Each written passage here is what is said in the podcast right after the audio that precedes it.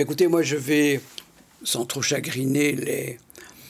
je veux dire les, les de, de en général, avouer euh, que mariage, que, que, ces livres-là se sont, à, mon avis, mis à quelque distance de nous et n'ont peut-être plus grand-chose à nous apporter. Mais par contre, cela restera l'auteur d'un livre étonnant qui s'appelle Faux Passeport, et qui justement, pour rejoindre un propos que nous, avons tenu, que nous avons tenu par rapport à un autre grand écrivain qui est, Simon Leys, bon, c'est un de ces Belges, moi je, verrai euh, Simon Leys, je verrai aussi Victor Serge, je verrai enfin Plisny dans Faux Passeport, qui a accompli, comme Céline, un voyage au bout de la nuit, mais c'est un voyage au bout du parti. C'est comme Gide, c'est comme Istratis, c'est comme quelques rares autres, quelqu'un qui, allant au-devant de ce qu'il croyait être un bel univers pour lui, euh, découvre un champ de bataille euh, où le massacre a eu lieu.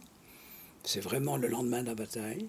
Et Faux Passeport est un livre qui n'a pas pris une ride, qui dénonce à une époque où ce n'était pas courant du tout, où c'était vraiment un livre de précurseur, tout à fait prémonitoire, une dénonciation féroce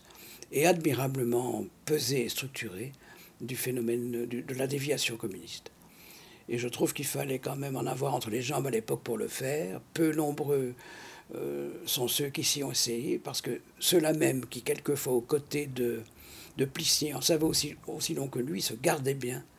de, de prononcer quoi que ce soit.